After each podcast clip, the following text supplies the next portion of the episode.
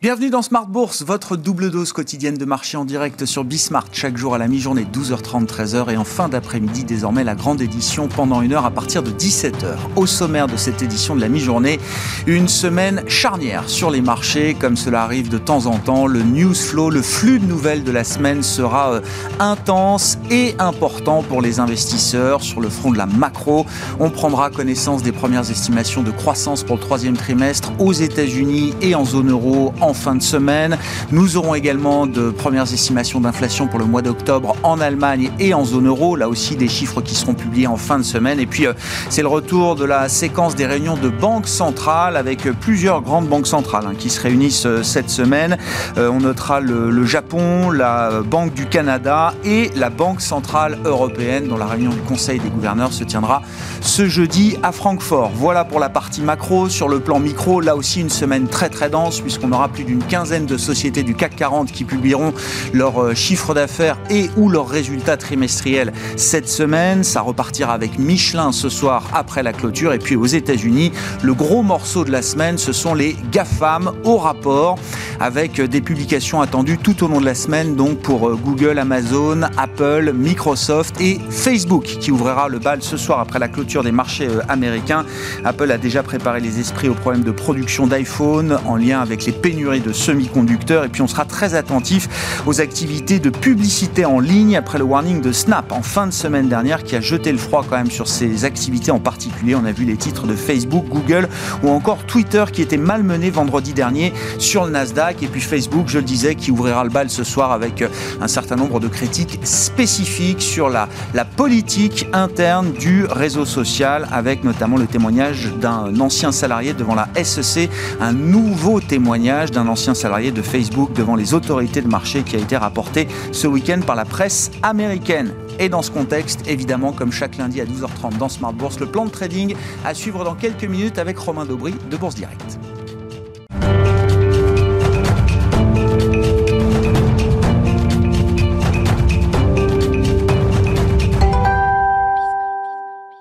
Et avant le flux de nouvelles de la semaine, les marchés démarrent tranquillement. Le résumé complet à mi-séance en Europe, c'est avec Alix Nguyen. C'est sur une note stable que la bourse de Paris entame la semaine, semaine dont les séances se feront au rythme d'un bon nombre de publications d'entreprises, dont aux États-Unis euh, des poids lourds de la tech, mais aussi près de la moitié des valeurs du CAC. Les investisseurs misent sur une certaine prudence face à la résurgence des contaminations euh, au coronavirus en Chine et en Allemagne, sans compter qu'en Allemagne, le climat des affaires s'est dégradé en octobre. L'indice IFO a reculé d'1,2 point à 97,5 soit un plus bas de 6 mois. Sur le plan macro, jeudi se tiendra le Conseil des gouverneurs de la BCE. Devraient être mis sur la table les sujets de l'inflation et du programme d'achat d'actifs d'urgence, et puis celui du prochain départ du président de la Bundesbank. Toujours jeudi, on attend la première estimation du PIB américain au troisième trimestre.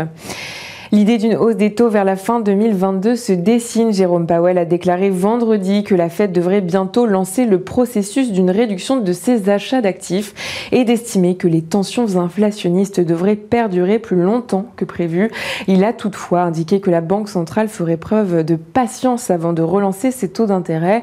On rappelle que la semaine dernière, sur le marché obligataire, le rendement de l'emprunt américain à 10 ans touchait un plus haut de 5 mois à un peu plus d'1,7%. Ce matin, en Asie, il se traitait autour d'1,6%. Ce soir, Facebook sera la première des GAFAM à publier ses comptes du troisième trimestre. Alphabet, Microsoft, Amazon et Apple suivront dans les prochains jours. Une attention toute particulière sera faite à Facebook et Alphabet, et ce après les mésaventures du réseau social Snap, dont la performance trimestrielle s'est trouvée impactée par des modifications des règles de confidentialité d'Apple et la baisse des dépenses de publicité des entreprises du fait des perturbations dans les chaînes de production. Euh, plus près de chez nous, Michelin dévoilera après la clôture son chiffre d'affaires. Au cours de la semaine, 16 autres entreprises du CAC se plieront à l'exercice.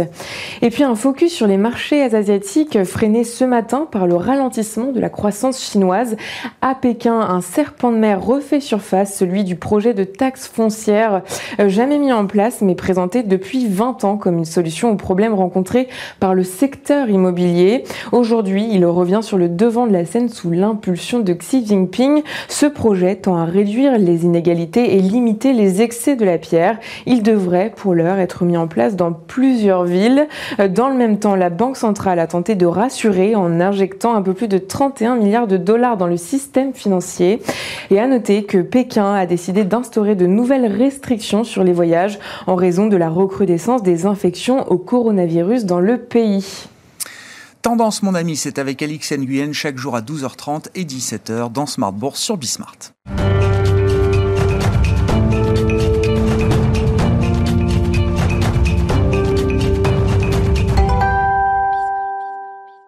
Les enjeux techniques de la semaine, comme chaque lundi, c'est le plan de trading avec les équipes de Bourse Direct et Romain Dobry qui est avec nous à distance. Bonjour et bienvenue euh, Romain, membre de la cellule info d'experts de Bourse Direct. Romain, ça fait déjà quelques semaines qu'on décrit avec vous cette séquence de rebond du chat mort qui reste le, scénario dominant aujourd'hui sur les marchés, même si on voit bien qu'on est toujours plutôt dans la partie rebond, entre guillemets, avec un CAC au-delà des 6700 points. Mais vous notez quand même de plus en plus de complaisance de la part des opérateurs de marché, euh, Romain.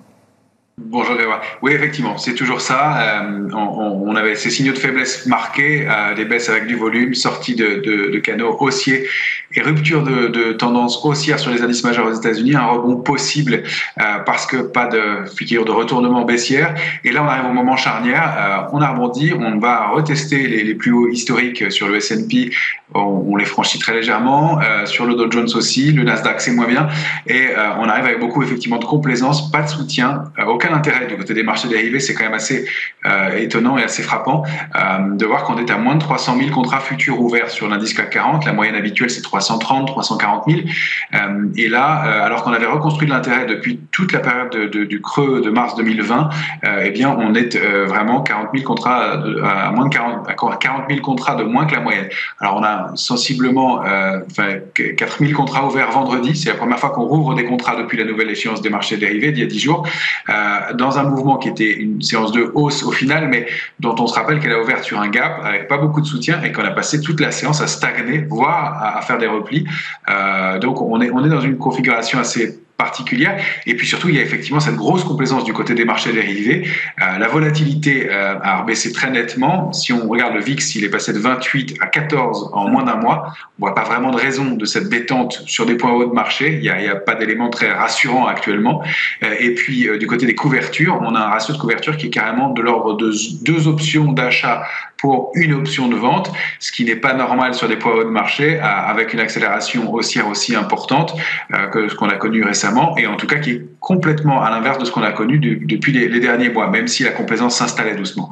Alors on sait qu'on a ce phénomène de, couverture, de, cash disponible, euh, que les opérateurs sont prêts à acheter euh, en, retrait, mais compte tenu de l'ensemble des éléments de fragilité qu'on a actuellement et du calendrier, euh, on, on est très très vigilant et même assez plus que sceptique maintenant sur le marché, avec un, optimisme fort cette fois-ci du côté du sentiment. Ouais, un optimisme fort donc de la part des opérateurs de marché qui doit inciter à la prudence. C'est comme ça que ça fonctionne effectivement sur euh, sur les marchés, euh, Romain. S'il faut avoir en tête ce, ce scénario du, du, rebond du chat mort, comme vous dites, techniquement, comment est-ce qu'il pourrait se matérialiser? Si on prend par exemple le S&P 500, l'indice directeur euh, américain, qui est, qui est, revenu faire des sommets, il faut le rappeler, en fin de semaine dernière. Hein.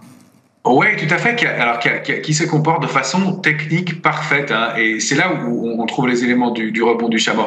Euh, vous, voyez que l'indice était sorti de son canal haussier de long terme, rupture. On avait ce biseau baissier qui est maintenant en noir, un très fin que j'ai euh, que j'ai laissé en, filigrane, mais qui a touché sa cible. C'était de retourner sur les points hauts. Il les a même un petit peu débordés. Et on voit que sur ce sommet, il y a un sentiment d'hésitation. La dernière bougie de la semaine, hein, c'est un graphique en journée, la dernière bougie de la semaine traduit bien cette hésitation. Elle le traduit tellement qu'on ne voit que les mèches et le corps de la bougie est, euh, sous juste le niveau de résistance à 4546. Euh, donc ça, c'est vraiment un doji, ce, cet élément qui en haut de marché donne un signal de faiblesse. On voit cette série de gaps pour former ce rebond, des volumes qui n'ont pas été extraordinaires. Et donc cette fois-ci, alors qu'on attendait pour valider un, mouvement baissier, la, une possible figure en double sommet, double top, c'est une figure graphique importante. On va retoucher plus d'un mois après des sommets. Ça ne veut pas dire que ça se matérialise tout de suite. Hein. Il faudra rompre ce niveau en clôture et puis aller euh, enfoncer des niveaux d'alerte. On, a remonté très sensiblement nos, alertes sur le, sur S&P. Euh, déjà, la, rupture de, des supports tout proches hein, du dernier gap, donc sous 4500, ce serait déjà un premier signal d'alerte. L'alerte de court terme, elle reste positionnée euh, sous 4283. Euh, et si on rompait ce niveau-là, on validerait ce double sommet et donc on pourrait accélérer, doubler le score à la baisse pour aller chercher une cible autour de 4020 sur le S&P. Euh, c'est ça, ça c'est vraiment des projections. Bien entendu, euh, on envisage toujours en analyse graphique le scénario inverse. Vous avez compris que c'est pas celui qu'on price le plus, mais euh, si on réussit à déborder 4546 sur au moins deux ou trois clôtures, parce que ce sont des niveaux importants, eh bien, on pourra aller accélérer et aller, pourquoi pas, chercher une résistance au-delà de 4720. C'est la prochaine grande cible graphique. Il y aurait pas mal de résistances entre-temps, je ne les ai pas toutes indiquées ici, notamment euh, le, fait de réussir à réintégrer le canal haussier de long terme. Donc, on, a vraiment, on est à un moment charnière, les deux scénarios sont possibles, vous avez compris celui qu'on price le plus euh, très nettement. Qu'est-ce qu'on peut dire du, du Nasdaq? Alors, ce qui est intéressant, c'est que le Nasdaq, lui, a déjà envoyé des signaux de faiblesse, peut-être, Romain. Exactement. Le Nasdaq est plus faible. On voit que lui n'arrive pas à aller rechercher ses tops. Euh, il bute sur son niveau de résistance majeur à 15 460. Euh, il a même de fait un avalement baissier dans la journée de jeudi. Euh, donc dans le rebond, eh bien la journée de la bougie de jeudi englobe la bougie de mercredi. Euh, petit avalement. Et puis on voit la dernière bougie de la semaine euh, qui, bute sous ce, ce 15 460 et avec un volume qui est nettement supérieur au, au, jour précédent. Donc un volume plus lourd dans la baisse. et puis avec des divergences graphiques aussi. Je n'indique pas les aussi sur ces graphiques, mais on a des divergences graphiques qui se matérialisent en journalier. Donc euh, voilà, pareil, un scénario, vous voyez qu'on price plus fort euh, baissier, euh, en tout cas de stagnation au moins dans un premier temps avec un retour sur le niveau d'alerte de court terme 14 526. et puis bah, évidemment, si on arrive à dépasser les plus top, 15 576, pourquoi pas aller chercher des extensions que vous voyez plus haut. encore une fois, il va falloir beaucoup de relais et les signaux de faiblesse, de fragilité sur les technologies que la semaine dernière, on a vu des signaux de faiblesse assez marqués en séance ou en clôture avec des alertes euh, sur Facebook qui perdait 6% et demi sur des annonces avec euh, Snapchat, euh, sur le changement de politique de confidentialité d'Apple, etc. Tous ces éléments montrent qu'il y a de la fébrilité dans le marché et un rebond pareil qui se traduit avec des absences de soutien, avec des volumes qui sont pas très forts et qui pour moi, reste pour l'instant drivé par des mains faibles, de la spéculation et beaucoup de techniques, mais pas de, pas de gros soutien. Bon, un moment de vérité cette semaine hein, pour les GAFAM avec euh, déjà euh, ce soir les résultats de, Facebook et puis tout au long de la semaine les résultats des, des, autres grands groupes technologiques américains. On aura demain Alphabet, Google et, et, Microsoft et puis on trouvera un peu plus tard euh, Apple et Amazon qui publieront jeudi soir après la clôture des marchés américains. Ce qui est intéressant, Romain, c'est que si on prend alors la, la, vision la plus large possible sur les actions mondiales avec le MSCI World, on trouve là aussi hein, ce, cette situation technique compliquée éventuellement quand on regarde un indice aussi large que le MSCI. Oui, effectivement, vous l'avez ici sous forme de, panier, sous forme de tracker, mais euh, on voit la même, réaction sur le S&P, un rebond sur un niveau de support intéressant, et on bute, euh, et au point près, hein, sur le, les tops et le, niveau de résistance, en tout cas, euh, de, septembre. on y arrive non seulement avec pas beaucoup de force, des bougies d'hésitation, on voit ce pendu, hein, cette dernière bougie avec un petit corps tout en haut d'une mèche. Euh, en haut de marché, c'est pas excellent comme, euh, comme signe. Ça, c'est à vendredi soir. Et surtout, on voit que cette hausse se forme avec une série de gaps qui est euh, impressionnante. on en compte au, moins 5. Et, donc, ça montre que cette absence de pression qui est très visible, on l'avait sur les autres indices, mais c'est encore plus visible sur le MSCI sur, sur cette forme-là. Et alors, avec une divergence de volume équivalente depuis quatre séances, le niveau ne fait que baisser alors que le marché monte. Donc, vraiment, absence de pression baissière. Et donc, c'est ça qui fait cet appel d'air et ce rebond qui est vraiment piégeux, hein, dont on pense que eh bien, le marché repart, etc., et qui ben, permet de former cette même structure possible en double sommet. Rien n'est validé à ce stade. Sous 132,14, euh, on à un niveau technique important, ce serait notre première alerte qu'on va fixer comme alerte intraday. On, va se donner des curseurs comme ça, et, c'est sous 130,20 que l'alerte serait donnée pour aller retourner vers le, le, niveau d'alerte de moyen terme et très probablement accélérer un peu, un peu plus fortement et aller former un mouvement de baisse qui est assez harmonieux sur l'ensemble des indices euh, euh, de, de, taille à peu près équivalente, de, l'ordre de 10 à, à, à 12%. Euh, J'oubliais de dire que sur le S&P, on pourrait même aller chercher la borne haute du canal haussier de long terme et donc de, des mouvements un peu plus marqués, au-delà de 11-12% jusqu'à 17%. Hmm. Si on regarde nos indices européens, le DAX ou encore le CAC, qu'est-ce qu'on peut dire de leur situation technique aujourd'hui, Romain? Le DAX, c'est assez, euh, assez moche dans cette figure graphique. C'est un triangle inversé, on en a parlé plusieurs fois. Euh, c'est euh, une structure d'élargissement aussi. on appelle ça une structure d'élargissement. En haut de marché, on voit que les cotations se font de façon désordonnée à l'intérieur d'une structure qui va de, de, plus, qui s'élargit de plus en plus. Ça, c'est attribué effectivement à un signe de, de désorientation en haut de marché. les grosses mains commencent à vendre, allègent, et puis elles enlèvent la pression. Et de la même façon, on voit des rebonds assez brutaux euh, et assez désordonné, avec des points bas de plus en plus bas et des points hauts de plus en plus hauts qu'on n'arrive pas bien à former. Et sur le DAX, on voit que tout ça s'articule autour de la borne haute du canal haussier de long terme en violet, euh, autour duquel on, oscille depuis le mois d'avril. Euh, on n'arrive pas à s'en extraire. Donc vraiment un indice qui, patine beaucoup. Et on arrive à un niveau de, de vague à l'intérieur de ce triangle inversé qui est probablement la cinquième et qui peut déclencher un mouvement baissier important. Alors, on n'a pas de, cible baissière facile sur ces structures parce qu'elles sont désordonnées, elles ne donnent pas de niveau précis euh, graphiquement. Donc, en revanche, ce qu'on sait, c'est que euh, ça débouche 9 fois sur 10, ces structures-là, sur des mouvements baissiers un peu brutaux. Euh, donc, pareil, on va remonter nos niveaux d'alerte très sensiblement autour de 15 500 et puis 14 950, ce serait vraiment l'alerte forte avec des, des, cibles qui seront bien au moins les supports que vous avez à l'écran, 14 132, 13 310, et puis la borne haute du canal aussi la borne basse pardon, du canal haussier de long terme que vous avez en bas de l'écran en violet, euh, qui pourrait être l'extension de ce, mouvement, pourquoi pas. Bon, et puis du côté du, CAC, là, avec une, une vision euh, journalière, euh, Romain, bah, 6725, 6730, c'est le niveau sur lequel on se trouve sur le CAC 40 cash à, mi-journée. On, voit que là aussi, on est à, la croisée des chemins avec soit d'un côté la, réactivation haussière du CAC, soit effectivement un scénario de dégradation c'est là où effectivement il ne faut pas avoir de, de, biais, même si vous avez compris mon, mon, biais actuellement dans le marché, mais euh, on, est sorti d'un triangle symétrique de, qui était euh, large, euh, celui que vous voyez en noir, qui doit donner une impulsion haussière. On a formé après ça un autre triangle symétrique plus petit que vous avez en bleu, dont la, dont la cible haussière est 6803. Donc le mouvement reste haussier à court terme. il est un peu neutralisé à moyen terme. On, on, doit accompagner ce mouvement-là. Et vous voyez ces bougies prises encore ce matin avec une accélération haussière, la bougie verte, une bougie d'indécision derrière et la dernière bougie, une grande bougie rouge qui pourrait valider donc, euh, enfin, un, signal de, de, ce qui donne toujours des signaux de, de, doute sur le marché et, surtout de manque d'intérêt de momentum. Et on considérait que la, dynamique haussière pourrait être vraiment réactivée à moyen terme si on arrivait à clôturer au-delà de 6735 un peu sérieusement. On, on l'a fait péniblement vendredi soir et dès aujourd'hui, on rebaisse, on, était, euh, on ouvrait dans le vert et tout de suite, à peine le marché ouvre, on rebaisse dans des volumes anémiques avec pas de soutien et une impulsion qui n'arrive pas à se mettre en place et qui date de mi-octobre maintenant. Euh, donc 10 jours à, gagner euh, une centaine de points, c'est trop faible. c'est vraiment un signe pareil de, de, grande faiblesse dans le marché. Donc on monte nos niveaux d'alerte à court terme 6606, à moyen terme 6558. Sous ce niveau-là, on déclencherait une impulsion baissière plus marquée du même ordre que pour les autres indices. Un, mot rapide pour conclure, Romain, de l'once d'or. L'once d'or qui franchit euh, en ce début de semaine à nouveau le seuil des 1800 dollars. Oui, c'est important, vous le voyez, euh, une réaction qui permettrait, au-delà de 1814, 1814 dollars l'once, de réintégrer le canal haussier de long terme. Euh, on, flirte avec ces niveaux ce matin, euh, et puis l'intérêt spéculatif remonte un petit peu, de même que pour l'argent. Alors peut-être un peu de flottement à court terme, puisque l'argent vient de toucher sa cible qu'on avait évoquée il y a quelques temps, aux alentours de 24,85, mais elle est en train de déborder sa résistance majeure à 24,40 pareil avec un peu de soutien du côté de la position nette spéculative. Donc des, des, actifs à surveiller dans ce marché qui est un peu sensible, un peu fragile. Merci beaucoup Romain. Romain Dobré avec nous chaque lundi dans Smart Bourse à la mi-journée pour le plan de trading avec les équipes de Bourse Direct.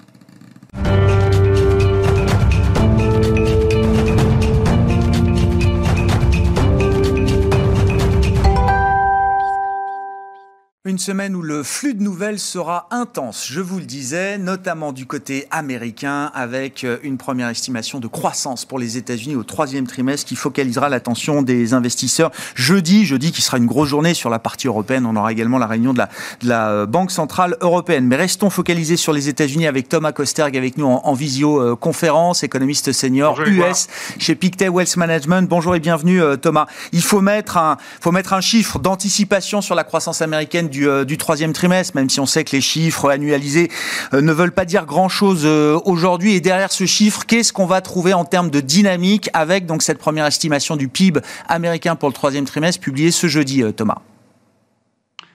Oui, le consensus pour le PIB du T3 aux États-Unis tourne autour de entre 2 et 2,5% euh, en rythme donc trimestriel annualisé. Hein. Donc en effet, c'est un rythme relativement bas, mais néanmoins affecté par des euh, caractéristiques techniques.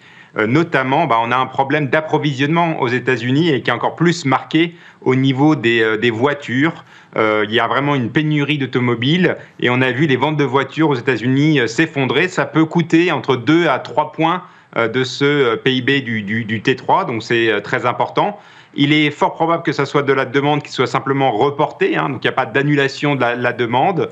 mais voilà, le, chiffre néanmoins parle de lui-même. On a quand même un ralentissement de la croissance qui coïncide avec une certaine normalisation de la croissance économique aux États-Unis, puisqu'on a un peu quelque part un retour à la normale déjà euh, de la, du, rythme de croissance. une décélération naturelle évidemment du rythme de croissance et, un chiffre qui ne sera pas de nature à euh, modifier les intentions de la Réserve fédérale américaine qui se réunira euh, en début de semaine prochaine pour annoncer son tapering, Thomas.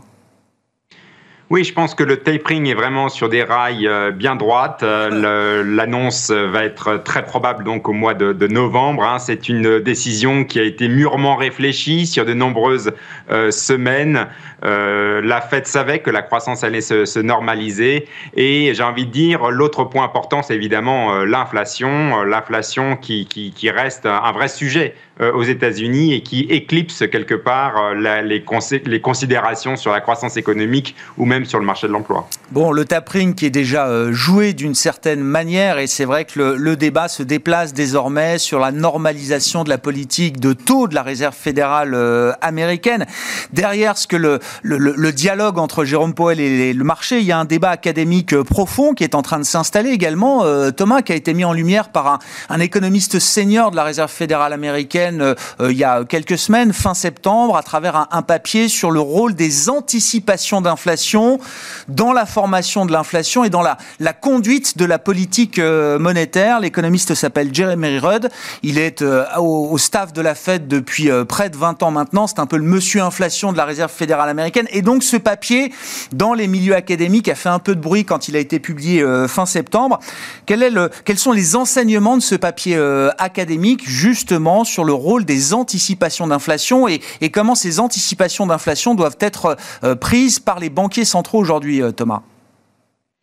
Oui, c'est un papier relativement important, hein, puisqu'il, euh, quelque part, il démolit hein, le rôle des anticipations d'inflation sur le processus inflationniste. Or, comme vous le savez, euh, les banques centrales, et en particulier la Fed, opèrent sur un schéma qui est assez classique néo-keynésien, c'est-à-dire que l'inflation est fonction de l'output gap et des anticipations d'inflation. Euh, d'ailleurs, la Fed, pour justifier sa politique très accommodante malgré une inflation élevée, dit deux choses. D'une part, l'inflation vient euh, seulement d'une sélection d'articles euh, niche. Hein. donc en fait, il n'y a pas d'inflation euh, généralisée. C'est sa première ligne de défense. Et deuxième point, elle dit que les anticipations d'inflation restent très bien ancrées. Donc en gros, elle dit ne vous inquiétez pas, tout va bien, Madame la Marquise, au niveau de l'inflation. Et donc l'inflation est temporaire. Ce papier dit quelque chose d'intéressant, c'est qu'il dit il ne s'agit même pas de regarder les anticipations d'inflation, puisque quelque part, nous ne sommes pas homo economicus, on n'est pas rationnel, et finalement, les agents ont une, euh, finalement, le, rôle des anticipations d'inflation est assez marginal sur l'inflation euh, euh, actuelle. Et ce qui est intéressant là, c'est aussi de voir que la, Réserve fédérale a déjà pris beaucoup de recul hein, par rapport aux anticipations d'inflation, qui, je le rappelle, continuent de monter, surtout au niveau des ménages et des entreprises, puisqu'au niveau des ménages, par exemple, un indicateur de la Fed de New York montre les anticipations d'inflation des ménages à plus de 4% pour les trois prochaines années, donc ça monte de façon assez euh, rapide.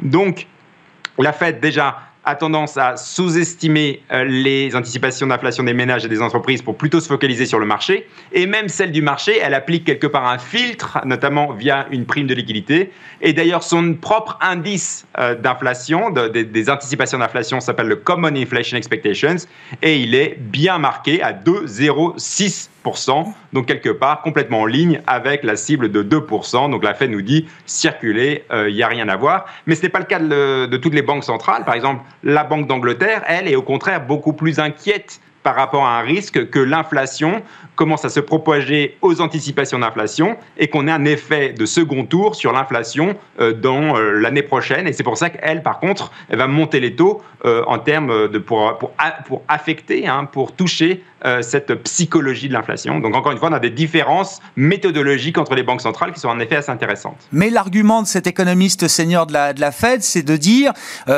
mettez de côté finalement les anticipations d'inflation, que ce soit celles des ménages ou celles qui sont formées dans le marché pour regarder peut-être plus précisément désormais l'inflation réalisée. C'est ce qui compte de plus en plus aujourd'hui pour une banque centrale comme la Fed. Tout à fait. Donc la Fed a déjà eu, euh, fait, mis en place sa politique de euh, ciblage de l'inflation en moyenne. Hein. C'est une façon aussi quelque part de prendre du recul par rapport s'il y avait une surprise de l'inflation en disant on va prendre une moyenne sur une, une certaine période d'année. On ne sait d'ailleurs pas encore euh, officiellement combien d'années euh, elle fait la moyenne. Euh, certains membres de la Fed ont dit autour de 4 à 5 ans. Hein, on sait que l'inflation avant le coronavirus était plutôt en deçà de, 2%. Hein, donc on peut dire, bah, on peut rattraper le temps perdu quelque part. Mais le problème est qu'on a quand même une inflation aux États-Unis à l'heure actuelle à plus de 5% en glissement euh, annuel. Donc, euh, j'ai envie de dire, il y a quand même un phénomène inflation qu'il va falloir prendre en compte et la Fed est quand même sous pression de changer euh, sa vue, qui est un peu rapide, de dire c'est simplement de l'inflation temporaire. Bon, et on a vu alors une sortie de Janet Yellen, l'ancienne patronne de la Fed aujourd'hui au, Trésor, ou même encore euh, Jérôme Powell lui-même, je crois, qui s'exprimait euh, vendredi, pour essayer de repousser un peu les, anticipations de hausse de taux qui se sont formées dans le marché pour euh, l'été, voire l'automne 2022. C'est-à-dire beaucoup plus vite que ce que continue de prévoir la Réserve fédérale américaine dans la séquence qu'elle indique au marché. On imagine que de ce point de vue-là, le dialogue, d'une certaine manière, ne fait que commencer, Thomas.